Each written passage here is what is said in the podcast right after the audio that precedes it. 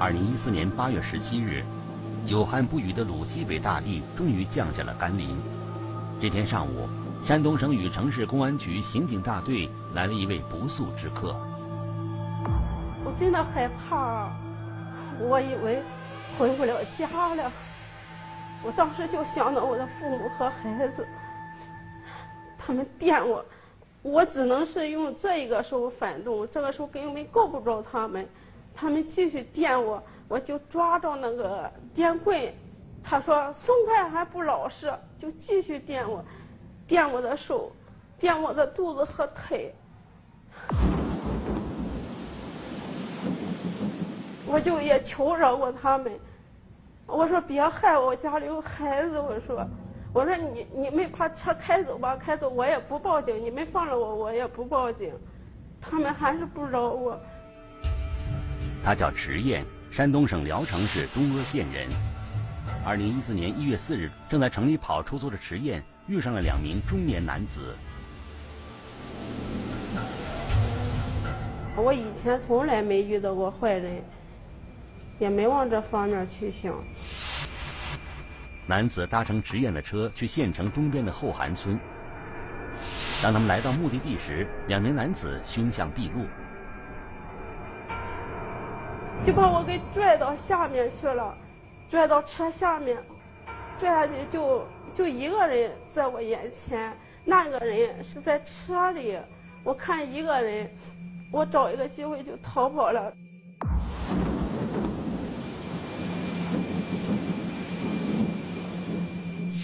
到现在，我的心里，哎，嗯，每天也是，每到晚上没事想睡觉的时候，就浮现当时那个情况，特别害怕。这件事成了迟燕一直挥之不去的噩梦。案发后，迟燕报了案。为了找到这两个坏人，将他们绳之以法，迟燕从来没有中断过寻找案件线索。就在迟燕案发生之后不久。禹城市公安局接到的一个报警，让迟燕的案件出现了转机。你好，你好，那个马上啊，报警，那个我是那个安仁大洋那个石灰窑，这里有一个女的，他们搁这绑着来的。哦，绑着哪里的？现在从我那个石灰窑上了，他在这边没穿衣服。好了好了，谁来了？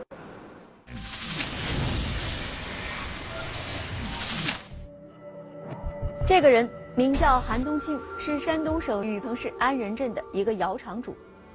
二零一四年二月六号的晚上十一点多钟，韩东兴正准备睡觉，突然传来了一阵急促的敲门声。隔着门缝，他看到门外站着一个女子，赤身裸体，这把韩东兴吓了一跳，他不敢开门。门外的女子苦苦哀求，说她被人强奸了，死里逃生才逃到了这里，希望韩东青能够救救她。那这名女子是谁？她又是怎么跑到这里的呢？聚焦一线，直击现场。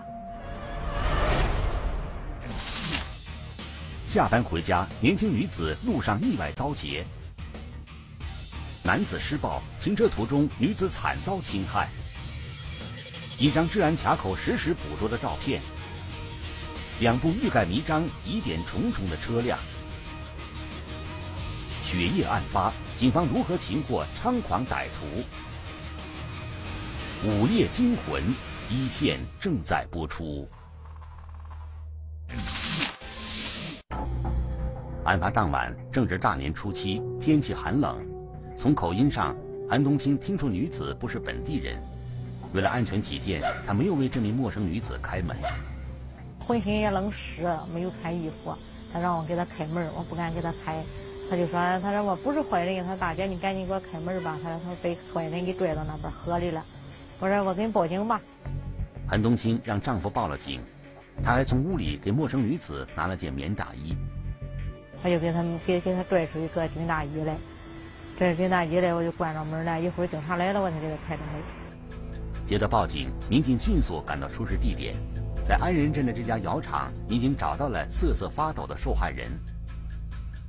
受害人穿着一件军大衣，比较旧了，蹲在这个窑厂这个这个窗户底下这个墙角里，浑身都瑟瑟发抖。受害人名叫朱丽，山东省聊城市高唐县人。我们赶到之后把他叫起来，他就已经腿就就是站不起来，有长时间蹲着，因为他冷啊，他不敢站起来。经过简单询问，民警从受害人语无伦次的讲述中，基本了解了案发情况。我们先对他进行安慰，把他拉到我们办案场所时候，给他买衣服、喝热水。他觉得安全之后，才给我们说出这被侵害的过程。二零一四年二月六日，朱莉下班后骑车回家，由于案发当天刚刚下过雪，朱莉骑车格外小心，车速也不快。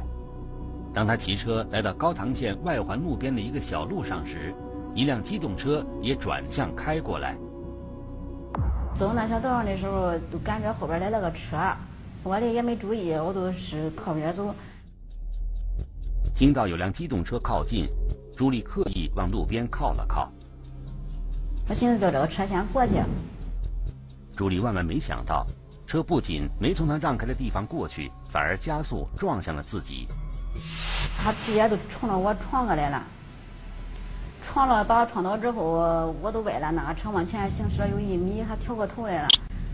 我说的你撞我干嘛呀？我说的我以为他是喝多了嘛哈。一名男子从车上走下来，就是从车上下来，一开始下来一个人，他一句话没说，踩我头发拽我，那时候我正好在底下趴着没起来的嘛，他都拽我，我说的你干嘛呀？嗯，那人还不说话。把拽他那车间去，都开始揍我、扇我。朱莉被打懵了。后来从车驾驶座上又下来一个人，然后来这个人都开始，他俩都拽着我上车上塞我。另一名刚下车的男子也开始殴打朱莉，很快受害人就被劫持到车上。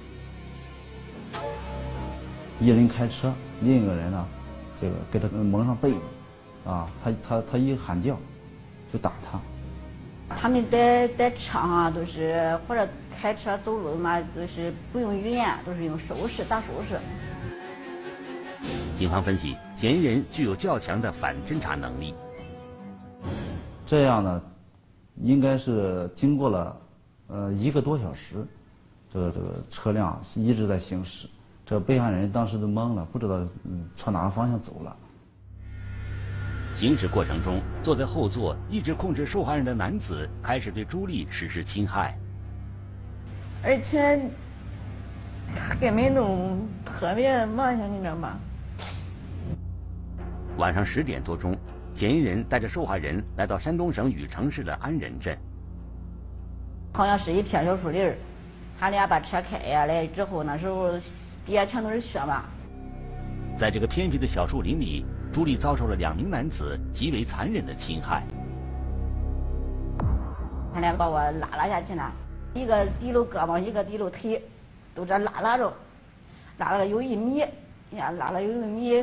然后他俩这一伸手都一扔，我都感觉从一个扔高的山扔高的一个土坡滚下去。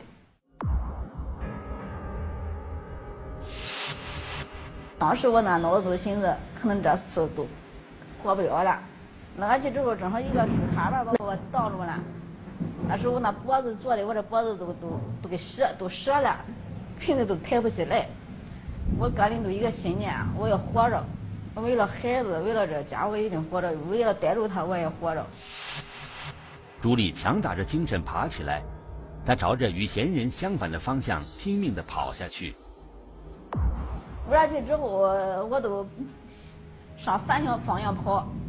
我都怕再碰见他们，我都放根本那不是地，是一个沟，也有河。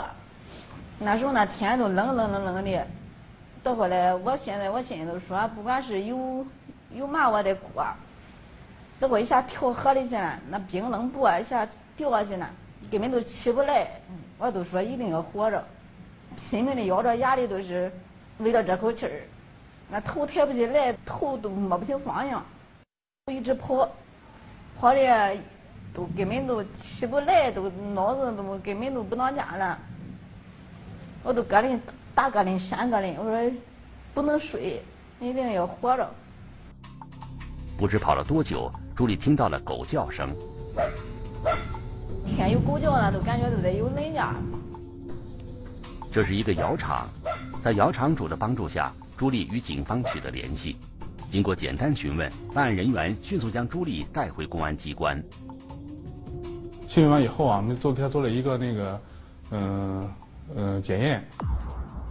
在受害人的身上，法医发现了一百多处伤口。这个数字啊，是是对我们来说，这个我办案也应该说有十六七年了，也第一次办了有那个受害人有受受伤这么多处的，受伤十一百多处的受伤有受伤的地方，我们感觉到很震惊。天还没亮，大队长安汝辉就拨通了公安局长李壮志的电话。案件性质啊，这个十分恶劣，十分凶残。案发以后啊，这个我们局党委啊高度重视，立即抽调精干力量，成立了专案组。案发当天正值大年初七，很多过年值班的侦查员已经回家。为了尽快破案，还受害人一个公道，刚刚回到家准备休息的民警又被叫了回来。我们当时啊，专案组一班人下定决心。坚决要破获此案，破不了此案不收兵。根据受害人的回忆，侦查员们找到了嫌疑人对朱莉实施侵害的小树林，这是一条引黄干渠的河沿，在这里，犯罪嫌疑人不仅对受害人实施强暴，他们还将朱莉从一个十米高的堤岸上扔了下去。首先就感觉这个这个受害人朱莉这个命比较大，因为两名嫌疑人把她扔下去，那个石头刚交。高将近十米，而且这个它也不是说平平坦这个这个土地，上面还有一些树枝、树根、树杈，甚至还有扔一些生活垃圾。往里面还有一些瓶子、玻璃。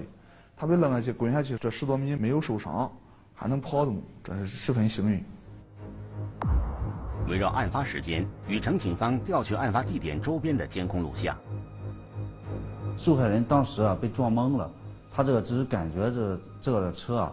是一个类似电动四轮的，是一个小车。很快，一辆形迹可疑的机动车进入警方视线。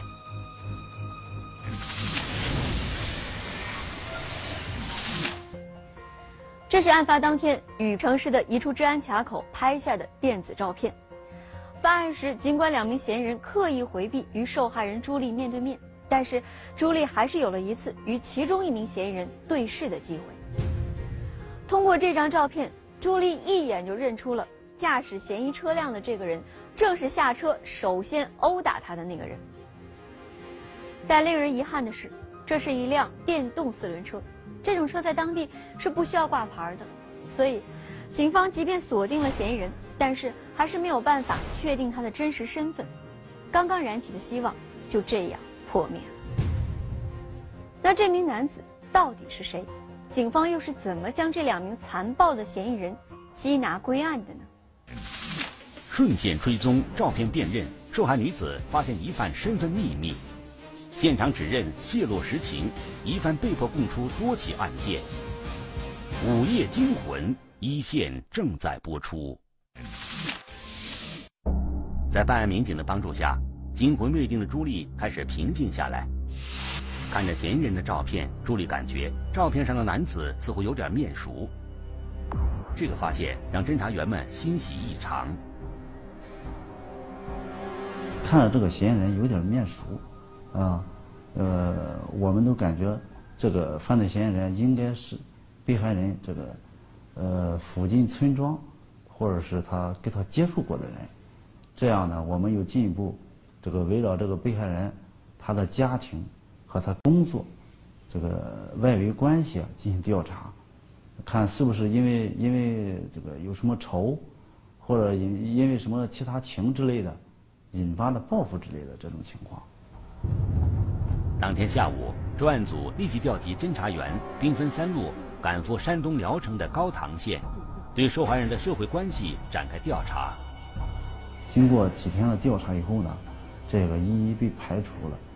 然后我们就根据他描述的，呃，面熟这个情况，我们就去他这个附近的村庄，划定一定的范围，进行这个调查走访。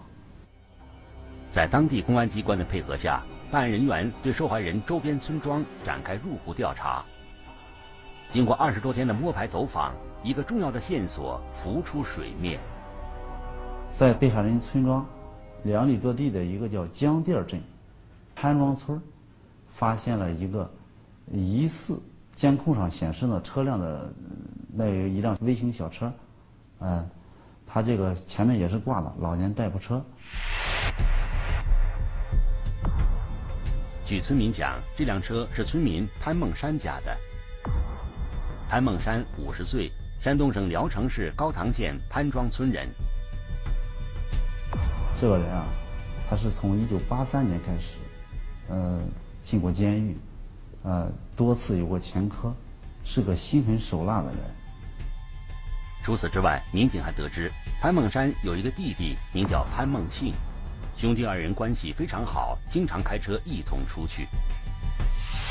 潘梦庆呢，原先有过有过媳妇儿，但是后来呢离婚了，自己带孩子过。嗯，老大呢找了是个外地的媳妇儿，两个人呢平时呢没有正当的职业，经常呢这个早出晚归。这两个人会不会是对朱莉实施侵害的犯罪嫌疑人呢？我们又调取了这弟兄两个人。最新的照片，让这个被害人进行辨认。朱莉呢，很确定的就认出，这个潘梦山就是当晚撞到他以后把他拉走、强奸他的犯罪嫌疑人。这一个。哦。嗯。这个。这个。这是从你那边走啊？嗯，他开车。二零一四年三月五日，办案人员驱车赶往高唐县潘庄村。对犯罪嫌疑人潘梦山、潘梦庆兄弟二人实施抓捕。当天中午，在潘梦山的家中，警方把他堵在屋里。潘梦山呢，就是老大呢，就是原来有因为，嗯，也是因为犯罪被判过刑。嗯，其中有一次，据我们了解呢，还在就是十多年之前，在。嗯，监狱服刑期间呢，还有过出逃被抓的一个一个经历。面对从天而降的民警，潘梦山坐在地上不肯起身，办案人员只好强行将其带走。快月亮！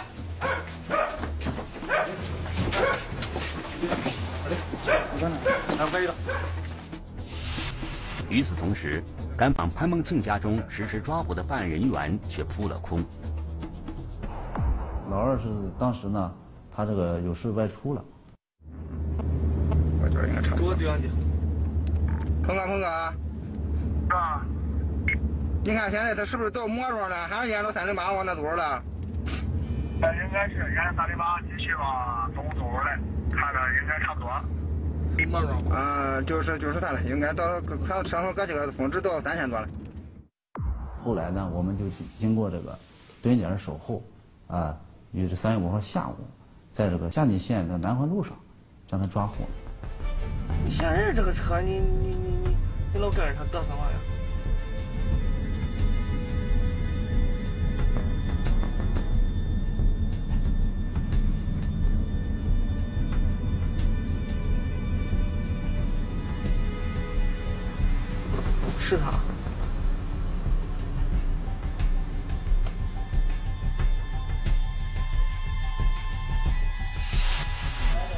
面对警方的讯问，潘孟山拒不交代犯罪事实。与潘孟山的态度截然相反，潘孟庆很快供认了侵害朱莉的犯罪事实。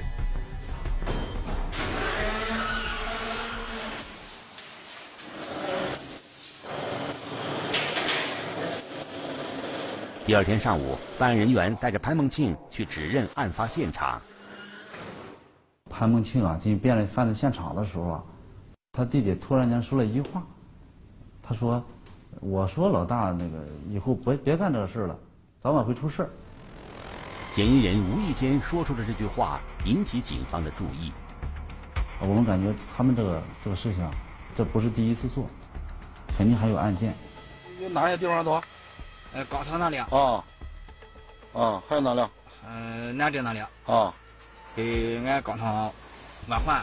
你几个地方？你这这多少个地方？呃，高唐东万环。你这干多少圈这是？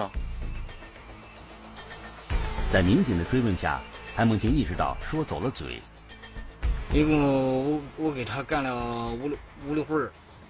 五六回儿啊！哎，那个材料上也不是那五六回儿啊。五六回啊！啊，是他给旁人干的吗？不是你，你也说你干的。我一共五六回儿五六回儿啊！哎。啊，哪五六回儿啊？你给我说说。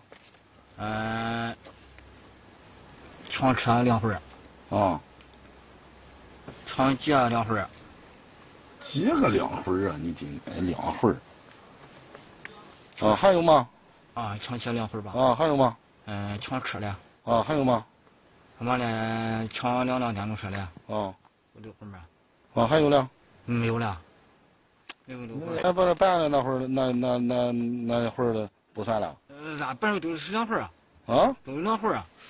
打那那那个，一共两回有六回就在侦查员们追问潘梦庆的时候，负责查扣作案车辆的民警也有了重大发现。潘梦山与潘梦庆伤害朱丽时所驾驶的小型汽车，并非是一辆电动四轮车，而是一辆机动车。那么，嫌疑人为什么要用老年代步车的牌子将原来的号牌隐藏起来呢？经过查询这个具体的车架号啊、发动机号，确认啊，这辆车是在这个一三年十二月二十九号是在这个持平县抢劫的，呃，一辆这个赃车。他是为了为了掩盖他是赃车，然后挂的那个牌子。另外呢，另另外他是作案的时候，呃，也是掩人耳目。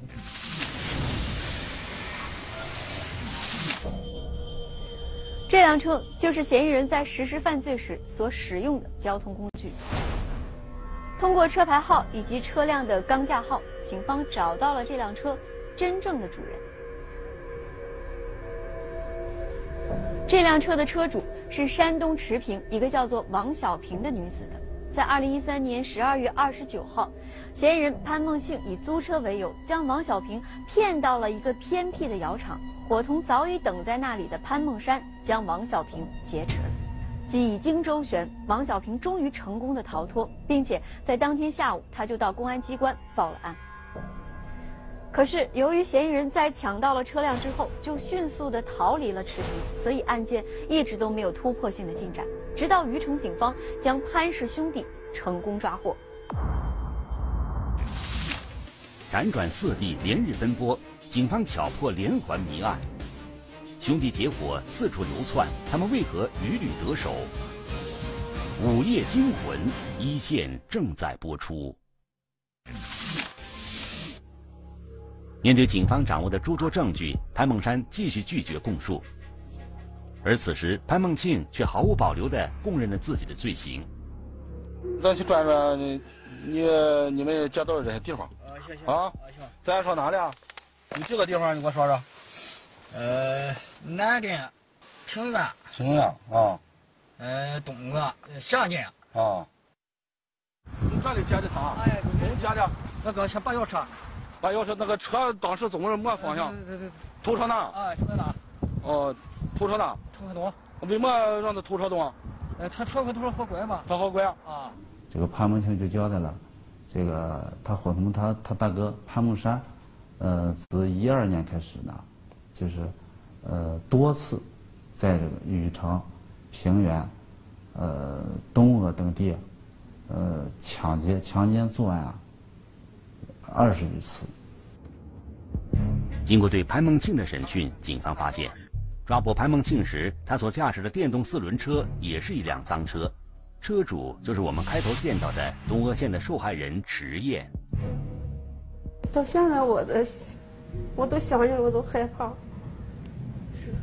到回家我就病了一场，病了，我也我也不到现在我都不愿意出门，出门认识我的人都用另一种眼光看我。但是我自己知道是强奸未遂，但是他们议论就不是这两个字了。犯罪嫌疑人给受害人的身心带来巨大的伤害，但是通过侦办此案，民警发现，很多受害人在受到侵害后并没有报案，他们大多数选择了沉默，这无疑助长了犯罪嫌疑人违法犯罪的嚣张气焰。针对这种情况，我们一边进行对他那个加大审讯力度，一边呢，我们传名案件，啊，在我们禹城、啊聊城，还有是高唐、啊赤平等地啊，将作案手段类似的案件进行传名。截至目前，禹城警方查实的抢劫、强奸案件有十一起。那么，潘梦山、潘梦庆兄弟二人是如何走上犯罪道路的呢？二零一四年八月十七日，在禹城市看守所，我们见到了潘氏兄弟。你为啥要跟你弟弟一块儿去抢劫、强奸妇女呢？嗯，俺兄弟没钱。今年五十一岁的潘梦山结过两次婚，第二个妻子比他小十几岁。与潘梦山境遇不同的是，潘梦庆一直没讨上媳妇。二零一二年，兄弟二人结伙开始抢劫。起初，他们只是抢劫妇女，但是很快，他们就演变成了抢劫、强奸犯罪。第一次干这种事儿什么时候？同样的。怎么选的侵犯目标呢？早上起来我跟俺娘买药去，我看看他，他说上班去。大白天的，你不怕别人看见你吗？不是，问土的，我把他撞，我我把我把他撞到了。他进去起不来把，我车赶过去的，赶过去我我我我把他扶起来的。呃，我我说我到现在我给你抹点药去，怎么着？把他骗车上了。哎。然后呢？然后一个小刀，一个下地小刀，弄到拐小道上去。他反抗了吗？我也记不是很清楚了。抢他东西吗？嗯，抢了百十块钱。还有呢？还有破一个小手机。嫌疑人作案时，由于所乘车辆空间较小，通常情况下，他们不抢劫受害人的电动车。抢了多少钱？几辆车？呃，五辆车，五辆。五辆车。呃，五辆自行车。五辆自行车。呃。汽车抢了几辆？两。二零一三年八月，兄弟二人流窜至德州市的夏津县，在一个偏僻路段，他们劫持了一名姓岳的女子。兄弟二人不仅将这名女子身上的财物抢劫一空，还对受害人实施了性侵害。更为恶劣的是，疯狂之后，潘梦山将受害人从行驶的汽车上踹下去。现在回想这一切，连潘梦山自己都颇为羞惭。俺说了，俺对不起俺儿，对不起俺老婆，丢脸了，给那个。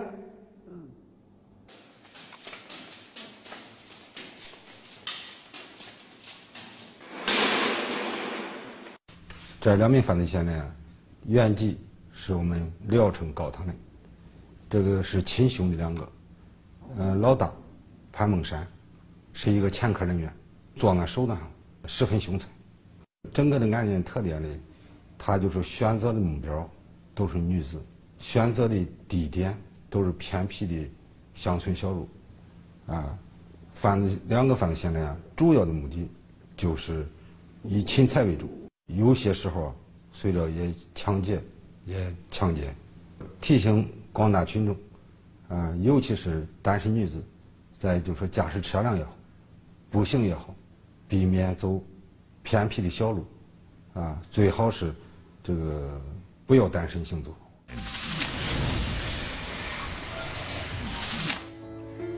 经过三十天的连续作战，禹城警方擒获了这两个凶残狡猾的色魔。通过这起案件，我们也想给观众们提个醒，特别是女性观众，如果独自走在路上被人或者是车碰到了，千万不要轻易的就上了肇事车辆或者是跟肇事者走，一定要当心，尤其是在偏僻的路段。本案中的两名嫌疑人就是多次利用这样的手段，他们先是故意的去碰伤受害人，然后以带他们去医院检查为由，哄骗受害人跟他们走，最后。对他们实施加害。这里是一线，我是陆晨，明天同一时间再见。